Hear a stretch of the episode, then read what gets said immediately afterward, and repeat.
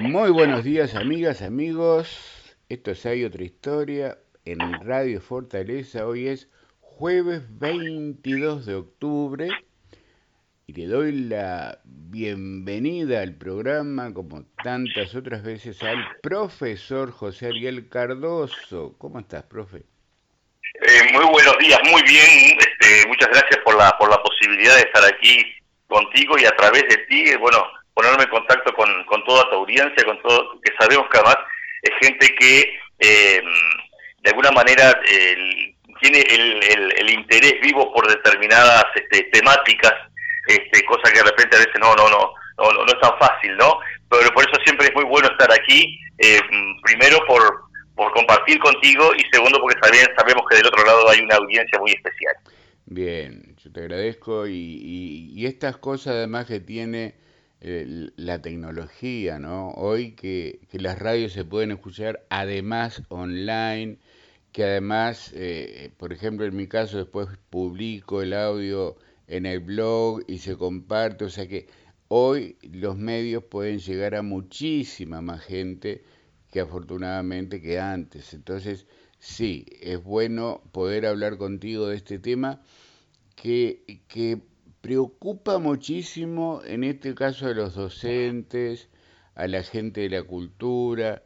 Hay otra gente que todavía no entiende claramente qué está pasando con este tema de los recortes, de las de los ahorros que el gobierno está llevando adelante a través de bueno el presupuesto, las decisiones de eh, bajar eh, eh, un 15% en todos los gastos en los ministerios, ahora está todo el tema en el presupuesto. Y uno de los asuntos que, bueno, que están ahí, que llaman la atención, que a ti sé que te preocupa mucho, es qué está pasando con la educación musical, con los coros. Tú eres profesor de coros, director de coros de secundaria, tienes Después hablaremos cuánto, 20, 30 años, muchísimos años trabajando con los chicos, con la música, con los coros. ¿Y qué va a pasar, de acuerdo a cómo están planteadas las cosas, eh, José, con, la educación musical? Bien, eh, lo que sí ya está confirmado en una situación de eh, donde hay mucha información confusa, donde desde este, desde el, digamos desde las autoridades y, desde los mandos medios bajan informaciones que después a los días se desdicen, este, pero que no hay algo muy real, ya bajó, hay de una, una circular que es del 3 de, septiembre del 2020, donde las eh, horas de educación, perdón, las horas de dirección coral, las horas de, eh, del, del, coro liceal se reducen drásticamente. Eh, había mm, una carga horaria eh, con respecto a los coros liceales que dependía de la categoría. La categoría de los liceos depende de la cantidad de alumnos que tiene ese liceo. Entonces, había liceos que tenían 10 horas de dirección coral y 8 de música acompañante, es decir, el, coro trabaja con dos docentes, este, 10 eh, y 8, después había una segunda categoría de 8 y 6, eh, otra de 6 y 4 y finalmente otra de 4 y 3. ¿Ah? Bien, eh, la decisión ha sido que en el plan este de, ahorro, de, recortes que lleva adelante el, gobierno y que de alguna manera ha trasladado a, toda la administración pública, pues este se decide que las cargas horarias queden reducidas a 4 y 3, a lo que era la menor de las cargas horarias, este, lo cual significa eh, redondeando así más o menos, número más, número menos, un 50% de, de, de la carga horaria del coro liceal. Eh, José, permíteme un segundito. Eh, a ver, eh, trato de ponerme del otro lado de, de, quien está escuchando y a veces carga horaria, ¿qué es carga horaria? Son las horas de clase, ¿verdad? Son las horas de clase, que estas son las horas que, que, tiene el, docente en cada en cada liceo. ¿No? Si, por ejemplo, yo trabajo en el liceo departamental, si trabajo en varios, pero pongamos ejemplo, el liceo departamental, ¿no? Yo al día de hoy tengo 10 horas de dirección coral, ¿no? Y mi compañero, el, músico acompañante, tiene 8 horas. que las trabajamos juntas y hay un, ese plus de dos horas que, que son solo del director que puede decidir trabajarlas solo, puede decidir que sean este, eh, para, dedicarlas a, aspectos organizativos, que los hay y muchos, ahora después vamos a hablar que un coro no es solamente el tiempo real de, digamos, de ensayo, hay, otro montón de instancias más, pero bueno, 10 horas director, 8 horas el eh, músico acompañante, insisto, que se trabajan simultáneamente, ¿no? Este, y bueno, para el año próximo, eh, el liceo departamental va a contar con 4 horas de dirección coral y 3 horas de músico acompañante. Y eso lo trasladamos a los otros liceos, donde hay 8 horas para el director y 6 para el músico, también va a quedar en 4 y 3 en los lugares donde había seis horas para el director y, y, cuatro para el acompañante, va a quedar, también en cuatro y tres. Es decir, se, se, reduce a la mitad eh, el tiempo que los chicos van a tener clase eh, en los coros. ¿Es así? Exactamente, exactamente. Eh, porque además, ¿qué pasa? Si cuando uno dice 10 horas de coro, por Dios, estamos hablando, por ejemplo, el liceo departamental, es un liceo de mil y pico de alumnos, esas horas no apuntan a eso. Por otra parte, el coro no es solamente el tiempo real de ensayo que tú estás con, el, con, un grupo. Este, habiendo diversos tipos de ensayos, desde lo que son los ensayos por cuerda a lo que son los ensayos generales. Este, entonces, eh, pero además del, digamos del, del, tiempo ese de ensayo, de donde está el alumno con el docente, el docente con los alumnos, este, hay un montón de, instancias más, eh, porque ¿qué pasa? Eh, si yo doy una clase de educación musical, o una clase de biología, o una clase de historia, la actividad ocurre dentro del aula. El coro ocurre dentro del aula, ocurre en el ensayo, pero ese trabajo tiene que salir, tiene que mostrarse, tiene que eh, ir a, reflejarse en la comunidad, a, encontrarse con otros grupos a cantar, es decir, la actividad coral es muy, muy amplia. Este, y todo eso también tiene una instancia de organización que va desde lo económico, que siempre ha sido autosustentado por los coros. Los coros no tienen una partida que diga, bueno, a ver, este dinero es para que el coro viaje, para que el coro... No, no, no. Cada coro que viaja al lugar que sea, queremos ir a hacer una actuación a La Paloma o queremos hacer este, un viaje a asfalto o, queremos, o se quiere viajar al extranjero, como han viajado muchos coros, es el coro el que labura para eso. Así que todo ese tiempo... Cuéntame eso, por favor, porque nada de esto eh, se tiene claro, se tiene, o sea, cuando el coro viaja, tiene que buscarse los medios para financiarse eso. No es que secundaria le dice tomar. No, no, no, no, no, no, no. Siempre ha sido así. Es decir, siempre, es decir, históricamente, el, el, digamos, la financiación de los viajes corre por cuenta de los coros. Es decir, eh, dependiendo eh, de los de las direcciones, a veces hay aportes, hay apoyos este, que se sacan de, diferentes rubros, yo que sé, yo que sé, de, la caja de, los aportes de APAL o de, de alguna rifa que se, ha realizado, y se decide colaborar como se colabora, como se, se, se, apoya otro tipo de movidas que hay dentro del liceo, pero no hay una partida especial para el coro, siendo que el coro indefectiblemente siempre es un, organismo este, que, se moviliza que viaja en el departamento, que viaja en el país, e insisto, en muchos lugares este, viaja inclusive al, extranjero. Este, y siempre es el coro el que genera esos recursos. Y todo ese tiempo, todo ese tiempo, que te imaginarás que excede largamente pagas que, reciben, que, tienen los docentes, todo ese tiempo hoy por hoy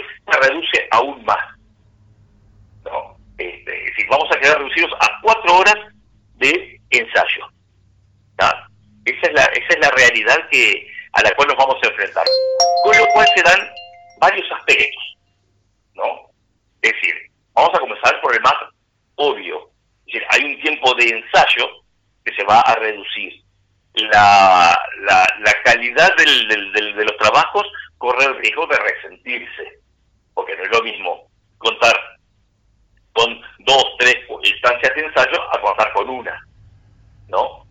Este, porque además también pasa lo siguiente, los horarios de los chiquilines. Cuando yo empecé a trabajar en la dirección de que fue allá por el año eh, 93, era, era otra realidad, ¿no? Es decir, los chiquilines, por ejemplo, entraban a la una al liceo y a las cuatro y poco estaban saliendo. este, había un espacio entre los dos turnos, es decir, había otros tiempos. Hoy por hoy, con las jornadas que hay, los civiles de repente te dicen, bueno, yo quiero venir al coro, que además el coro es de carácter voluntario, ya no es un coro de selección como era también cuando yo empecé a trabajar, como lo era antes. Hoy el coro es una, actividad de carácter voluntario. Este, de repente dice, yo, yo quiero venir al coro, pero no puedo venir a dos ensayos, no puedo venir a tres, puedo venir a uno.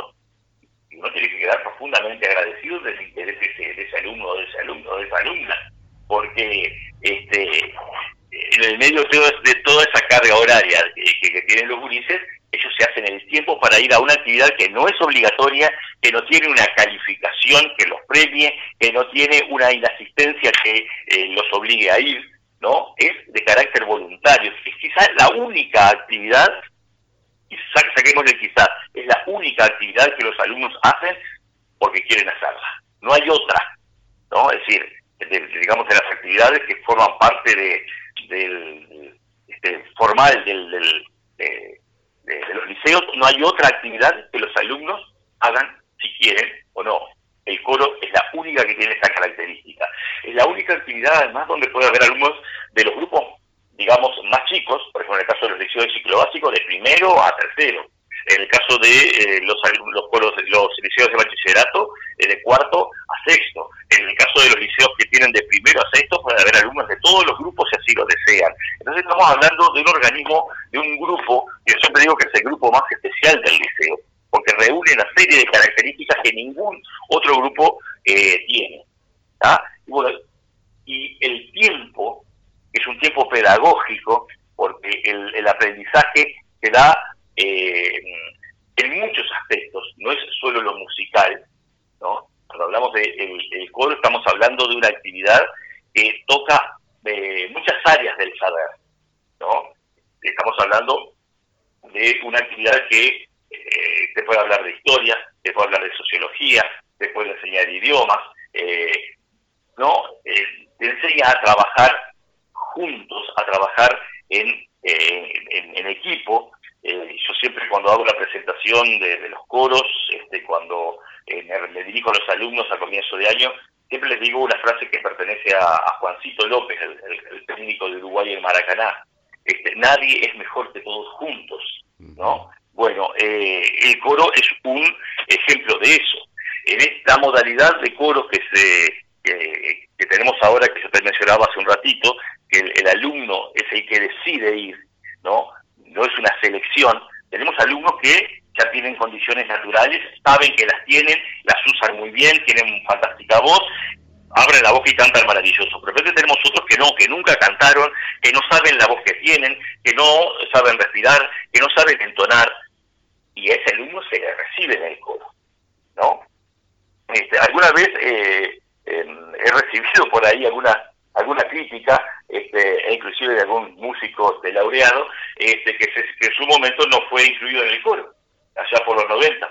Bueno, sí, era la modalidad, es decir, uno cuando empieza a decir primero, eh, era la modalidad que había en el momento, este, y uno eh, era muy verde, es decir, uno aprende de los de los errores y de la experiencia. Este, y bueno, lamento por ahí que haya gente que, sí, en su momento no fue incluida en el coro, porque era la modalidad, se iba uno por uno, cantaba, en una situación que yo sé que muy, era muy traumática para los alumnos, porque el que le gustaba, bárbaro, pero el que no le gustaba, enfrentarse a, dos personas que así te iban a escuchar durante unos pocos este, instantes, ¿no? Y iban a determinar si este, podías integrar un grupo o no. Este, era muy traumante, tanto para el que quería y finalmente no quedaba, o para el que no quería quedar y finalmente era obligado, porque también recordemos que en las viejas épocas el coro era obligatorio si así lo determinaban los docentes que se seleccionaban, ¿no? Este, bueno, todo eso desapareció. Es decir, eso ya no es así. Este, el coro es un espacio voluntario. Entonces va gente con todas las características vocales que te puedas imaginar. Gente que canta muy bien y gente que tiene que ya conoce su voz gente que tiene que descubrir su voz, y hay muchos, tenemos muchos ejemplos de gente que no sabía que podía cantar, simplemente por ubicarlo en la cuerda adecuada, darles unas indicaciones, ya comienzan a cantar de una manera maravillosa. Este, y hay otros que tienen que descubrir su voz, encontrar el, tono, aprender a afinar, y es un proceso que se va realizando a lo largo de los años muchas veces, ¿eh? de los años, no es un proceso de, meses. Este, y bueno, ese espacio, eh, insisto, yo estoy hablando en este caso de lo musical, pero que también es un espacio social. En un momento donde se habla tanto de que es bueno que el alumno esté en el liceo, estamos quitando un espacio que el alumno va voluntariamente al liceo. Un espacio que además fortalece el, sentido de pertenencia con cada institución. Los alumnos que pertenecen al, al, coro del Liceo 1, al coro del Liceo 2, se sienten parte importante de ese liceo, se sienten, porque son embajadores de ese liceo cada vez que, se paran a cantar sobre un escenario.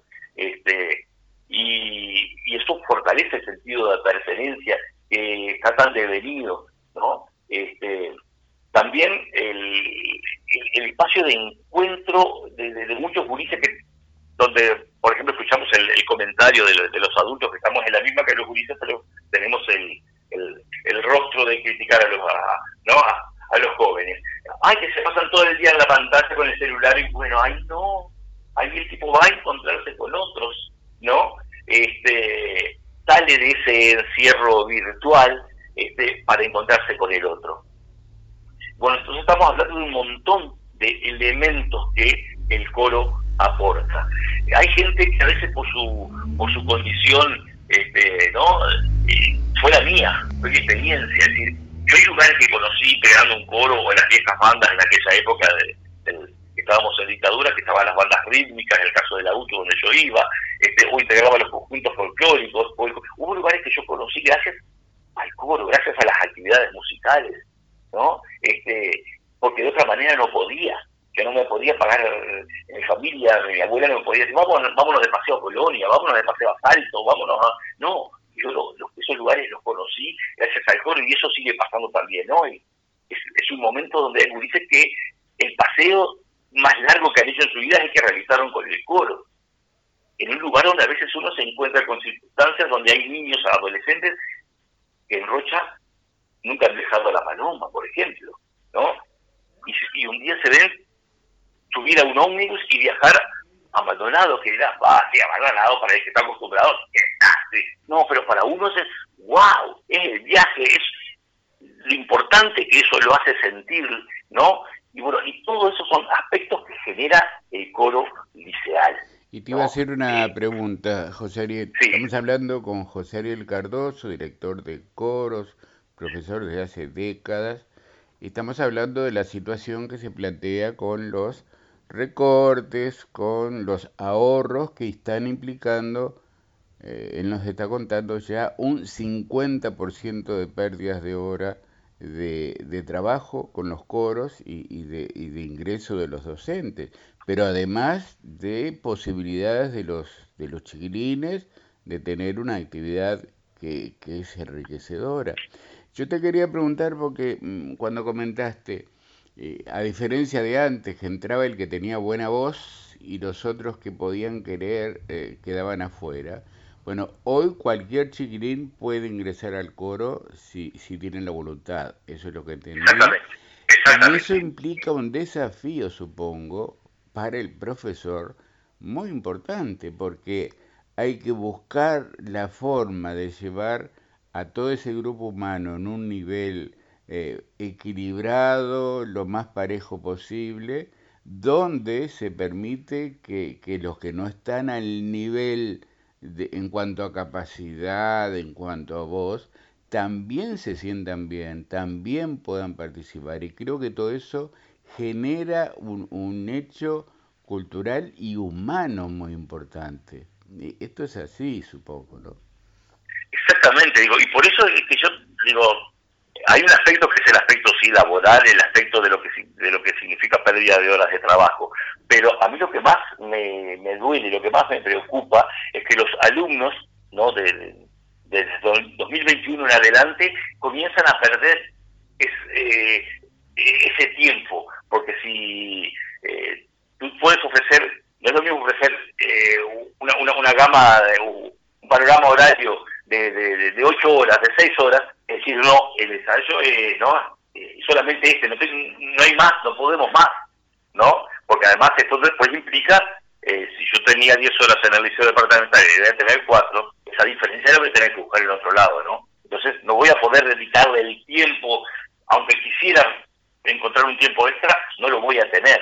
Ah, pero al margen de eso, las posibilidades que pierde el alumno, ese es el asunto. En que cuando hablamos de educación, lamentablemente eh, hay gente que parece que es partidaria de la, de la pedagogía de la chacrita, ¿no? Lo único importante es mi materia, mi actividad, ¿no? Este, y creo que la educación es muy amplia, ¿no? Hay muchos aspectos de la educación que no es solamente estar dentro de un aula, ¿no? No es solamente abrir un libro, no es solamente entrar a una página de internet, es decir, es eso y todo lo demás. Entonces, ese espacio de socialización, ese espacio de enriquecimiento cultural, ese espacio de expresión, ese espacio de sentirte que eres bueno para algo, eh, de ese espacio de sentir que estás haciendo algo en lo cual te sientes bien, donde hay otros compañeros que están allí por las mismas razones que tú y formas un puño, formas un, bloque, formas un grupo este, del cual te sientes parte, no solamente en el momento que estás en el liceo, no, cuando ya te fuiste del liceo y hace 10 años o 15 que te fuiste del liceo y sigues recordando que formaste parte de ese grupo tan especial que era el coro. ¿no? Es decir, y todo eso se reduce, se reduce. Es decir, vamos a, obviamente, decir, frente a la realidad, uno va a tratar de hacer las cosas lo mejor posible, vamos a tratar de seguir manteniendo viva la llama del canto coral, aún con los recortes. Pero ya es pérdida, y es una pérdida muy, muy grande, insisto, para los alumnos, para la educación uruguaya. Hace 10 años tuvimos una situación eh, similar, que era aún más radical, se habían cortado las horas de coro. Se armó toda una movida donde los docentes, alumnos, exalumnos, los músicos, los músicos de todos los ámbitos, músicos del ámbito popular, del ámbito de la música académica, todos aportaron, se manifestaron y en ese momento se dio vuelta atrás y no no no, no hubo no solamente que no este no sacaron las horas, no hubo ningún récord y se mantuvo la, la actividad tal cual eh, como era. Eh, y ahí vimos cuántos músicos de primera línea encontraron su, eh, su punto de partida, su motivación en el coro liceal. ¿O cuántos músicos descubrieron que podían cantar en el, coro liceal? Yo siempre le hago a los gurises la anécdota, porque me la transmitió a mí él, directamente conversando un día, eh, nuestro Julio Víctor González. ¿no? Julio siempre dice, dice, recuerdo la frase, el que canta bien es mi hermano, dice. Dice, yo en dice, a mí el que me invitó fue el Kiri, que fuera del coro, dice, y bueno, vaya que descubrió el hombre que podía cantar, ¿no? Dice, son las voces más bellas que tiene la música popular uruguaya, y dónde fue ese detonador, ese motivador en el coro liceal, y así podemos encontrar, este, y en este momento que también los músicos están aportando muchísimo, este, hay un gran movimiento a nivel de, este, sobre todo en Montevideo, pero también en otros lugares del país, este, y se, reciben videos de apoyo, se reciben este, testimonios de músicos, de docentes, de, gente que integró los coros y que lo siente como algo fundamental, algo sustancial en su vida. Entonces, eso es lo que nos duele perder, ¿no? Porque yo a veces me he encontrado en la situación, cuando realizamos un viaje, por ejemplo, que siempre nos gusta, además de ir los docentes que, estamos a cargo de la actividad, que vaya algún otro docente. Por ejemplo, este, trabajamos hace mucho tiempo en una dupla con el compañero Alejandro Elías, y bueno, siempre nos gusta que vaya también alguna compañera, porque bueno, tenemos alumnas en, los coros, este, está, está bueno que, que vaya. Y a veces va gente que no, no tenía idea de lo que era el coro, fue, fue, alguien que, que se ofreció, que, que, quiso, que estuvo dispuesto, este, que se le preguntó y aceptó, y van, y, Después te dicen, no tenía idea que el coro era esto, no te fulanito que yo lo tengo en clase, nada que ver eh, el chiquilín que tengo en clase con el chiquilín que yo veo acá en el coro. Y, eso genera que el alumno vea a ese docente ¿no? de otra manera y el docente vea al alumno también. Es son un montón de instancias. Este, yo a veces lo, he dicho un poco en broma, un poco en serio, estaría bueno que este, los compañeros se dieran una vuelta por el, por el salón de ensayo del coro y van a descubrir muchas cosas de, esos alumnos que tienen sentados en, los bancos durante, durante sus clases. Van a descubrir facetas que, que así de, repente en el aula no las, no las, este, no las manifiestan. Van a ver una persona diferente, porque el coro te cambia. Eh, Alejandro siempre dice que no es el mismo alumno el que entra al ensayo que el que sale. Eh, siempre dice lo mismo, ¿no? de repente vienes preocupado por un por, el día, porque tuviste un día en tu casa, porque este, te dejaste con, el novio, por, por, las mil situaciones que vive una persona, un adolescente, y llega al ensayo. La música, el encuentro, el compartir con los otros, genera algo que la persona que sale, el alumno que sale, es otro, con otra situación, con otra cabeza, con otra calma, con otro equilibrio. Este, ¿Por qué? Porque la música tiene eso. Y no que lo diga yo porque adoro, porque es mi vida, porque es mi pasión. No, no, hay estudios sobrados. La ciencia, ¿no? ya ha mostrado en uno y mil informes e investigaciones los beneficios de la música, los beneficios del canto coral. Por ahí se dice, eh, leí hace un tiempo un estudio que dice que un coro, después que está afiatado, que ya está trabajando, llega a, y parece poética la imagen, sin embargo venía de un informe científico, a latir al mismo tiempo. Es decir, los latidos del corazón son los mismos. Te late a coro. ¿no? Y dice, ay, qué poético. No, era un informe científico que hablaba de eso. ¿no? Los beneficios de cantar eh, juntos, que no son de ahora. ¿no? Es decir, de repente la ciencia los ha descubierto hace un tiempo, pero que son ancestrales. La gente se reúne a cantar desde ¿no? los orígenes de la historia.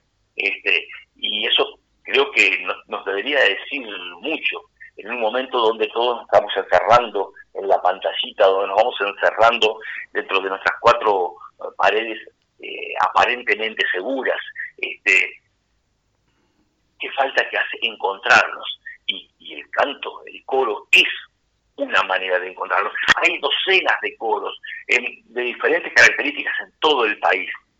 Los coros liceales son, de alguna manera, una parte fundamental.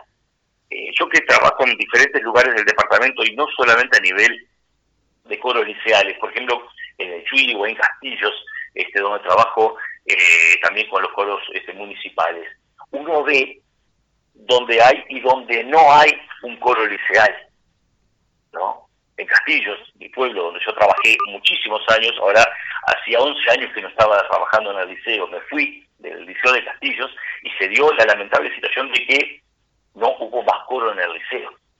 No, no hubo más coro en el liceo. En 11 años, en 10 de esos 11 no hubo coro en el liceo. Y yo cuando voy a dirigir el coro municipal me doy cuenta. ¿Por qué? Y porque falta, faltan generaciones de llegar. Si ves gente muy veterana, de repente ves un, un adolescente o un niño que se suma, pero ves que se rompió esa cadena de transmisión. ¿Por qué? Y porque en el liceo no está. ¿no? Entonces creo que em, es importante. De los coros pues sale gente que es solista, que es músico, que integra, este, que se dedica al canto lírico, que se dedica a la música popular o que se dedican a cualquier otra cosa. Hace unos años compartí escenario con el coro del Ministerio de Economía. Y eso, ¿no? Y sí, los funcionarios del Ministerio de Economía tenían un coro. En un momento dado de la canción, desde una canción se terminó una y empezando se abrió la, la, fila, salió así un, señor que se sentó, agarró la guitarra y después pero ¿y ese quién Era Mario Vergara, eh, ¿no? Integrando el coro y agarró la guitarra para acompañar al, ¿no? al, coro en, ese, en esa canción. Y así podemos seguir nombrando. El coro, el coro de arquitectura de la Facultad de Arquitectura es uno de los coros de mayor proyección este, en, la ciudad de Montevideo. Un coro de gran prestigio que organiza inclusive un, festival llamado Coros y Cortos, del cual tuve el, gusto de participar hace varios años. Este, y uno dice, arquitectura, ¿no? Es decir, tanta, tanta matemática, tanto, ¿no? El coro de arquitectura, ¿no? Es decir, vemos que cantar juntos es una actividad natural a las personas y nos parece realmente a contrapelo de lo que es eh, hay que hacer y lo que se hace en todo el mundo. Eh, leemos por ahí noticias de países como Suecia, Finlandia, Suiza. Eh, Suiza creo que declaró obligatoria la educación musical. Obligatoria la educación musical. Y estamos hablando de países están en la vanguardia educativa y que le dan un impulso a la educación artística, también porque no quería hacer eso, el arte no es solo música, es decir, este y acá vemos que eh, se critica el nivel de la educación uruguaya, pero se recortan aquellos aspectos que los lugares que están desarrollados dicen esto es lo esencial, esto es fundamental, ¿no? Entonces, eh, creo que eh, es, es, muy peligroso. Hay una, una película que yo adoro, porque, bueno, por razones más que obvias, es decir, es la historia de un docente, perdón, es la historia de un músico que entró a la docencia como en forma transitoria, y me resulta muy conocida la historia, ¿no? Mm. Por mientras, y pasó su vida, el opus de Mr. Holland con Richard Lacey. Y sobre el final, ¿no? En el sistema estadounidense se recortan los recursos del teatro y de, y, de música, en, la secundaria donde él trabaja. Y le dice algo, dice, recorten el arte, eh, hay un, uno de la comisión que le dice, es lo importante que sepan este, leer y escribir, bueno, recorten el arte y dentro de un tiempo no tendrán sobre qué escribir, sobre qué leer, porque eh, el arte, la música es, es, la, génesis de un montón de, cosas. Este, entonces creo que estamos pasando por un momento muy muy peligroso este, y creo que no hay conciencia de, lo peligroso que es. Porque por ahí de repente se mira desde, desde afuera, ah, qué importante, eh, cantar, cantar, ven a cantar un rato, qué importancia tiene eso para la educación. Bueno, he hablado durante todo este rato de lo importante que es. Y si todavía alguien tiene, tiene dudas, estaría buenísimo que se diera una vuelta por, por cualquier coro, por cualquier coro, ¿no? Eh, este, José Ariel, estamos hablando con José Ariel Cardoso, profesor eh, de muchas décadas, eh, siempre digo décadas por, por no decir los años exactos que no los tengo, pero son cuántos, treinta y tantos largos. Sí, a ver, eh, yo siempre digo que la, yo no elegí la docencia, la docencia me eligió a mí. Yo esto de ser docente lo estoy haciendo por mientras. te, cuento eso, este Juanjo. yo mientras no sea un músico famoso, estoy en esto de la docencia. Este, y bueno, y el, por mientras por ahora, bueno, empecé a trabajar en el año 84, este, oficialmente en la Escuela Industrial de Castillos, es un lugar que, para mí es fundamental en, mi formación. Este, comencé a cargo de los conjuntos de eh, canto y guitarra en aquel momento y paralelamente algunos eh, conocidos que me pidieron que les diera clase de guitarra a y ahí comenzó el docente de, de guitarra. Este, Después, en el año 1988, eh, fue que ingresé a educación secundaria y en el año 93 eh, fue que comencé a dirigir COS. Eh, en Rocha estoy trabajando desde el año 85, desde el 89 aparece en escena el nombre del taller Tacuabé, taller musical Tacuabé, el año pasado festejamos los 30 años con, con esa denominación, con ese, con ese nombre, este, y bueno, de alguna manera le hemos dedicado la vida a la, a la docencia, le hemos dedicado la vida a la música, y por eso nos duele tanto. Este, por supuesto que hay un aspecto, sí, personal, hay un aspecto, hay un tema salarial que importa y mucho, porque bueno, en definitiva uno vive, ha vivido de eso y vive y sigue y tiene aspiraciones de seguir viviendo eso. Pero lo, lo más importante, lo más trascendente, lo más doloroso de la situación es la pérdida que tienen nuestros estudiantes, que van a tener los este, futuros este, alumnos de secundaria. Porque el coro sí va a estar, ojo, si, decimos que el coro va a estar cuatro horas, José Cardoso va a trabajar cuatro horas y va a sacar un coro cuatro horas, Este, pero perdemos un montón de tiempo. Y lamentablemente este recorte lo vemos como parte de algo más amplio, ¿no? Es decir, estamos viendo el mundo del arte y de la cultura está siendo de una manera tremenda. Y aquí este, yo quiero también manifestar lo siguiente, decir, aquí anda José Ariel Cardoso, si yo no estoy hablando en nombre de ningún colectivo, más allá de que lo integro, ya no estoy hablando en nombre de ningún sindicato, este, más allá de que también formo parte de uno, eh, José Cardoso, el profesor y el docente y la persona, el ciudadano José Cardoso. Estamos viendo así que la cultura artística está siendo golpeada de una manera tremendamente dolorosa. ¿no? La desaparición desaparición de los centros MEC a nivel nacional, este, todos los recortes que ha habido, con la historia de la pandemia parece haberse normalizado todo. En, el concepto ese de nueva de, normalidad con, con tapaboca que tenemos y el arte sigue recortado, sigue restringido, ¿no? En un ómnibus van 40 personas pegaditas una a la, otra, pero si se va a hacer un espectáculo musical, tiene que hacerlo prácticamente en el centenario para juntar 100 personas porque tiene que haber un distanciamiento. Exigencias que solamente le caben al mundo del arte, a los artistas. Este, entonces vemos que está es tremendo. Eh, la, incertidumbre que tiene, por ejemplo, la gente de las usinas culturales, que eh, ha habido comentarios de todo tipo, este, que sí, que no, que no, que sí. Este, es decir, hay un gran panorama de incertidumbre para, para, el mundo del arte, es decir, para quienes trabajamos en la docencia, pero también para los artistas profesionales o aquellos que intentan ser profesionales en este país. Eh, un país que siempre ha costado mucho que se entienda que el músico, el artista, es también un trabajador. ¿No? Acá tú dices, eh, yo soy músico, ¿y pero de qué trabajas? De músico. No, no, pero en serio, ¿de qué lado? Sí, soy músico. Y te miran como, como si fueras un extraterrestre. Este, ahora si dices, sí, si dices, soy eso, es decir, hay gente que admite como mucho más natural ser desocupado que trabajar de músico. Y este, hay una idea también en muchísima gente que el que está en un escenario, el que canta, en el que está en el teatro, porque digamos tiene una especie de de brillo, de destaque, que destaca en la sociedad, lo ves como aquel que está, que recibe los aplausos. En el imaginario colectivo está como, estos están bien, ganan buena plata porque hacen espectáculos y cobran y ganan. Eh, está también esa idea en mucha gente. Que es una idea equivocadísima, más, más, en, en nuestro país, en todos los lugares de todos los lugares, porque de repente si tú miras al artista famoso que puede ganar mucho dinero, pero por cada artista famoso que hay, hay cientos que no son famosos y que de repente son tan o más exitosos que el famoso.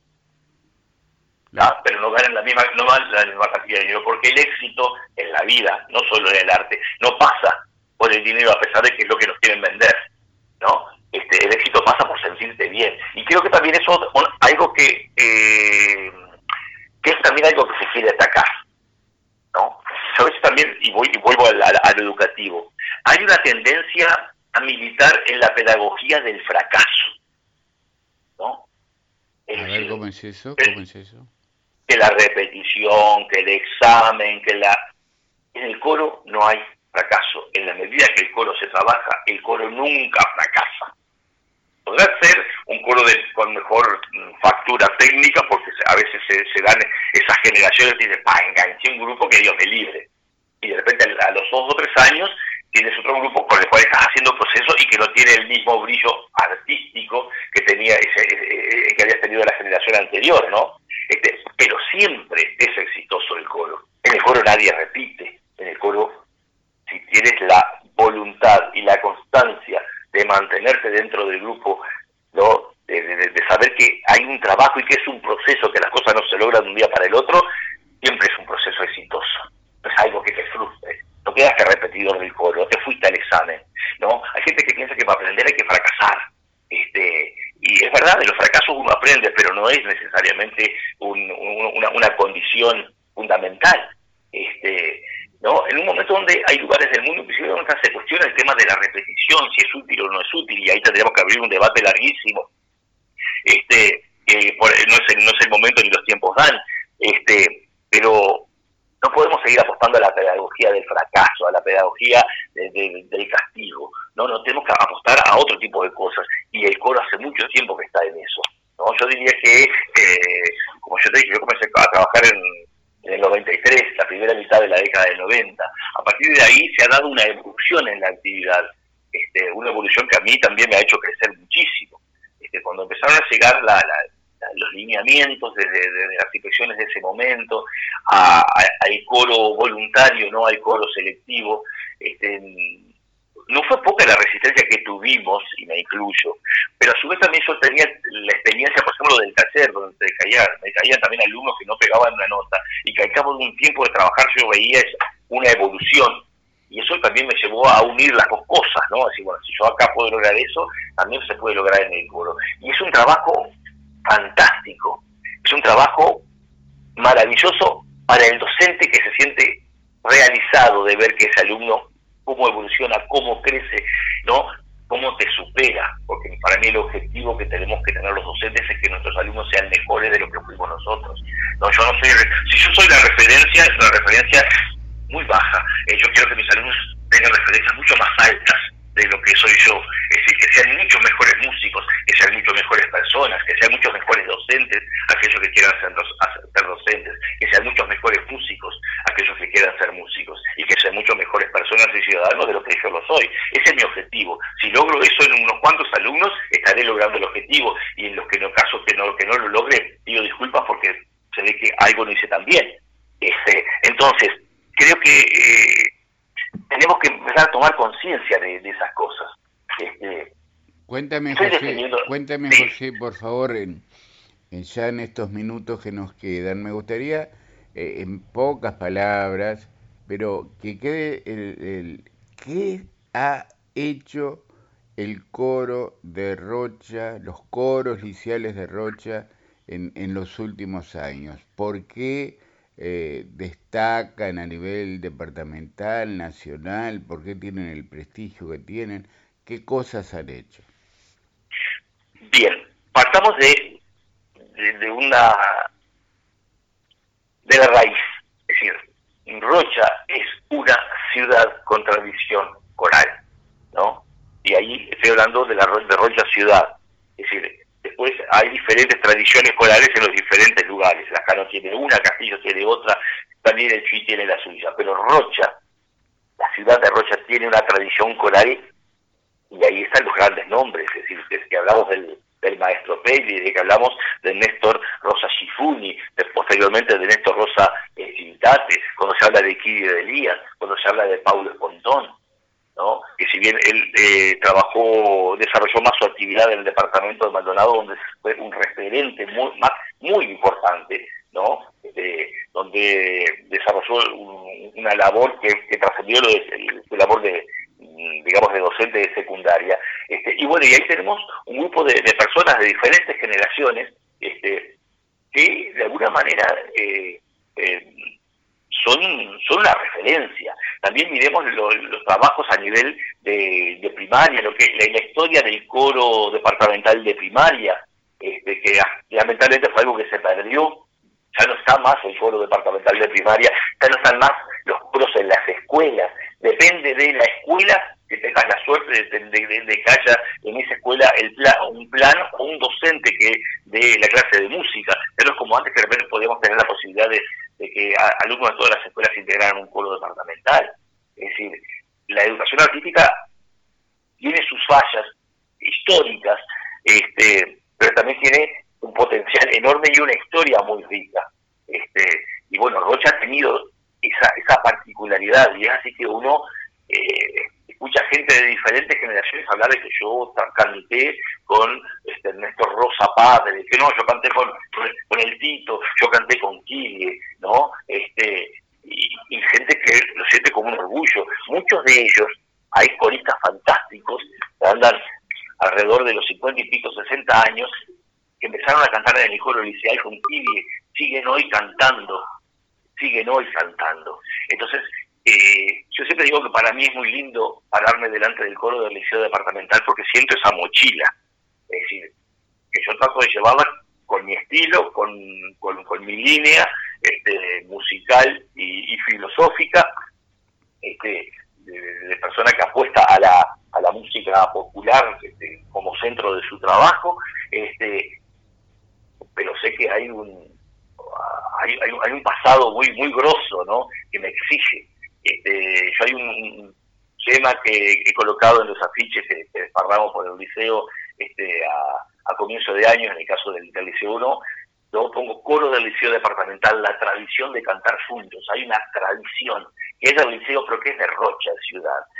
Y después en diferentes lugares del departamento también existe. El coro de Castillo es un coro que tiene más de 60 años. Este, y con sus altibajos, con sus eh, épocas en las cuales no, no pudo funcionar, pero siempre resurge, siempre hay un grupo de gente que quiere cantar, y en todos lados donde hay, en, por el lado de, de Lascano, el trabajo del maestro Boronat, este, por allá, este, durante años, este, en Chuy, donde Juan Carlos Perdomo en los, en los 60, ¿no? Es decir, trabajando también desde el liceo, en aquellos trabajos impresionantes que eran este, multidisciplinarios además, es se involucraban todas las áreas artísticas, pero también este, estaba presente la historia, estaba presente todas las áreas, eh, estaba presente lo teatral. Este, bueno, el trabajo eh, que realizó después a nivel de, coro municipal el, eh, recordado Juan Carlos Leiva, este, y, me estoy olvidando de mucha gente que ha trabajado este, muy duro por, mm, por, por, el, por el canto coral, con mucho afecto, este, con sus diferencias técnicas y estilísticas, porque cada, cada maestro con su librito y cada tiempo también tiene su, su, perfil, pero es una historia muy larga y muy grosa la que hay en Rocha. Entonces, eh, creo que eso es lo que ha, generado siempre que los coros de Rocha sean especiales, porque te llega un gurí que dice, mi abuela canta en el coro municipal, mi padre cantó en el coro municipal, este, yo voy con mi abuela a acompañarla a cantar hasta el coro, es decir, hay una, una corriente ahí de, ese interés eh, de encontrarnos a cantar, y creo que eso ha marcado una diferencia. Eh, y después, bueno, la magia que hacen los gurises, la magia que hacen los gurises en el salón de ensayo. Esa es la, la, principal razón y, que me duele mucho que se vea recortada. Eh, por supuesto, sí, sí, y, quiero cerrar con esto. Hay un tema salarial, hay un tema salarial, un tema de fuente laboral, que va a afectar, y va a afectar quizá a los docentes que están más o más con la lista. Porque ¿qué pasa? Cuando uno pierde horas, es decir, uno también tiene que hacer su sueldo, porque uno, tiene, uno vive de eso. Entonces, si yo puedo elegir, este, no puedo elegir 25 o 30 horas de, dirección coral, bueno, voy a tener que volver a trabajar en el aula y las personas que trabajaban en el aula van a tener, decir, la lista, a medida que va bajando, se van reduciendo las posibilidades. No es algo que afecta solamente a José Ariel Cardoso o a Alejandro Elías este, en, la reducción de los coros, hablando acá a nivel departamental, ¿no? Este, es algo que afecta a todos los docentes, porque eso, insisto, después genera un, corrimiento, hay una pérdida de fuente salarial en un momento donde con la pandemia por, de por medio, ¿no? La, eh, esta pandemia que es tan, tan curiosa y tan selectiva y que nos ha este, traído tantas, tantas cosas muy contradictorias, este, eh, uno de los problemas más duros es el problema del trabajo. Y en ese momento, ¿qué vemos? Recorte de horas, recorte, pérdida de fuente salarial, que no afecta solo a los coros. En este caso, hay un recorte muy grande de horas en toda la educación pública, aunque la LUC haya eliminado el concepto de educación pública, yo quiero seguirla defendiendo. ahora es educación nacional, lo cual abre una peligrosa ventanita a eh, la incidencia del sector privado. Este, ¿no? Eh, yo sigo defendiendo la educación pública. Acá en Rocha los coros liceales están en los liceos públicos, los liceos privados consideran que la educación de la sensibilidad no es importante, por lo menos a nivel de lo que se trata el canto coral. Los coros liceales funcionan en los liceos públicos. Entonces, está lo educativo, la enseñanza como un todo, no como una chacrita, ¿no? esa parcela que yo cuido y mientras no me toquen la mía no pasa nada. No, no, no, si tocan una, tocan a todos. Ese tendría que ser el concepto, pero bueno, lamentablemente no lo es. Hay un tema educativo, hay un tema de la enseñanza, hay un tema de la de educación de la sensibilidad, hay un tema laboral, hay un tema social. ¿Qué educación queremos? ¿Una educación sin sensibilidad o con la sensibilidad recelada? esos son los ciudadanos que queremos. Yo no quiero eso. Yo voy a seguir apostando a encontrarme con mis judices, a cantar. Y eso me hace feliz. Y la felicidad también molesta, porque la, la felicidad es peligrosa. ¿no? Nos molesta, nos parece raro ver que alguien sonría por la calle. ¿Qué le pasa a este loco? está loco porque se ríe, tenemos que ir con cara de tuje, siempre cara amargado, y eso es la normalidad. No, no, yo soy feliz.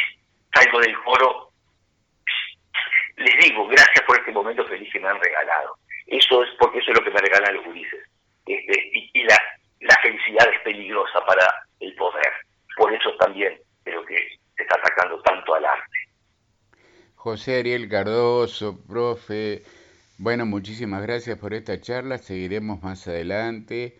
Eh, quiero hablar también con el artista, con el, profesor de Tacuabé, de los 30 años de Tacuabé, pero hoy era fundamental charlar de este tema. Yo te agradezco mucho y seguimos en contacto. Te agradezco a ti profundamente, Juanjo, porque generas ese espacio donde uno puede decir las cosas. Este, a veces, eh, y lo vemos en, demasiado en, los medios de comunicación, donde a veces el, el periodista este, ah, eh, opina y sabe más que el entrevistado de lo que quiere, ¿no? parece que, el que va entrevistado no, no sabe nada. Este, uno acá encuentra siempre el espacio, pero te, agradezco profundamente la, la, generosidad y la y la confianza que siempre nos, nos brinda cada vez que nos entrevista. La característica de este programa es que el conductor no opina, pregunta nomás. Así que un abrazo y gracias, José. Gracias a ti. Amigas y amigos, nos vamos hasta la próxima semana que tendremos nuevos eh, programas también sobre el ACB y sobre la Fundación Astur, la fundada por eh, el contador Enrique Iglesias sobre el trabajo con los adultos mayores. Gracias.